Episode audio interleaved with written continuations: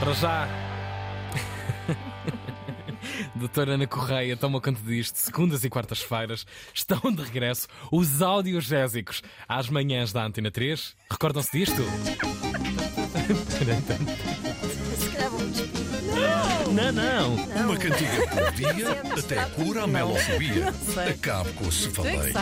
Tome os audiogésicos da doutora Ana Correia.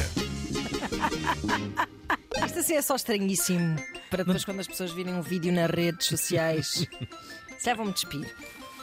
Oh, bem, oh, uau, não sabia que Senhor dos isso Anéis, agora. O que é que acha desta moda? Ai, Vejam, estou a passem gostar. pelas nossas redes para ver o que se está a passar neste estúdio. Bom, abrimos hoje a porta deste estupidez. consultório ao ouvinte Adriano, que nos enviou uma mensagem escrita eh, para o WhatsApp 924125258 e que anda muito afetado por um verdadeiro flagelo das redes sociais, os gender reveals, ou como ele lhes chama, o chás revelação. É verdade. Ainda me estou a sentir estranha com esta roupa. Tira, queres que eu tire? Tira presa! lá. Pronto. Ah. Pronto. Cuidado que isso é Zara. Ba- Vou deixar assim, não, vou deixar assim. Tá bom. Basicamente o que acontece é que um casal prestes a ter um filho anuncia da forma mais folclórica possível, folclórica assim no sentido da espetacularidade, ah, se vai ser um menino ou uma menina.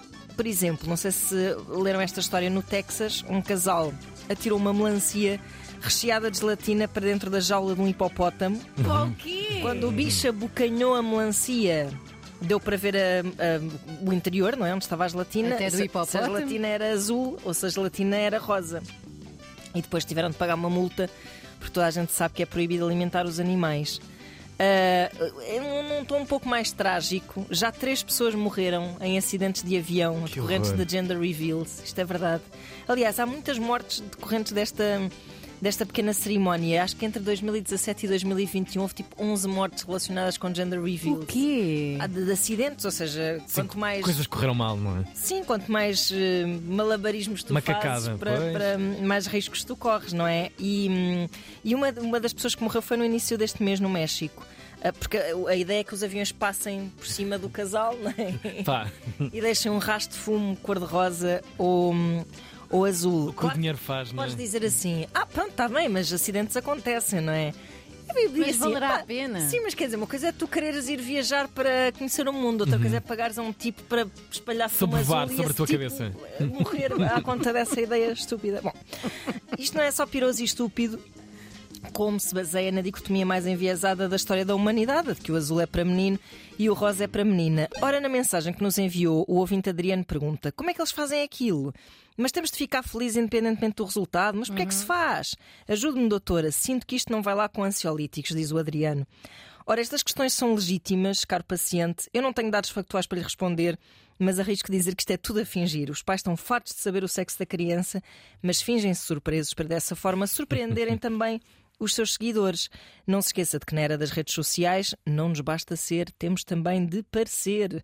E temos de parecer muito parvos. Ah, agora, no mundo real, o que é que isso interessa? Absolutamente nada. O sexo não define a identidade. Os filhos não são nossos, são do mundo. E o que importa é que sejam amados. Já dizia o Dr. Damon Albarn em 1994. Always should be someone you really love. E este é o audiogésico para o ouvinte Adriano, ou melhor ainda, para todos os futuros papás que estejam a planear um gender reveal. Girls and Boys, os Blur.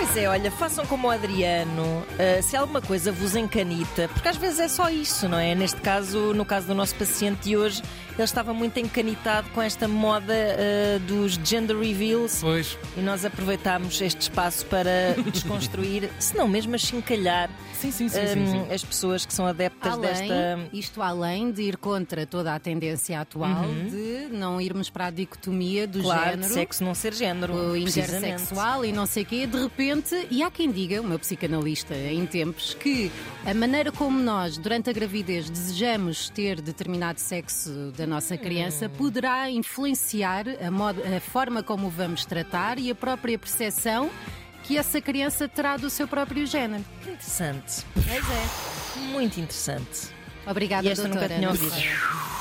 Uh, 924125258 podem enviar mensagens de voz, mas também podem enviar mensagens escritas, como fez o ouvinte de hoje. Sim, sim, sim, o que queremos é que enviem uh, os vossos sintomas rapidamente para a doutora Ana Correia. É isso. Há uma Segundas e canção à quartas, vossa espera. sempre depois das nove e um quarto na três.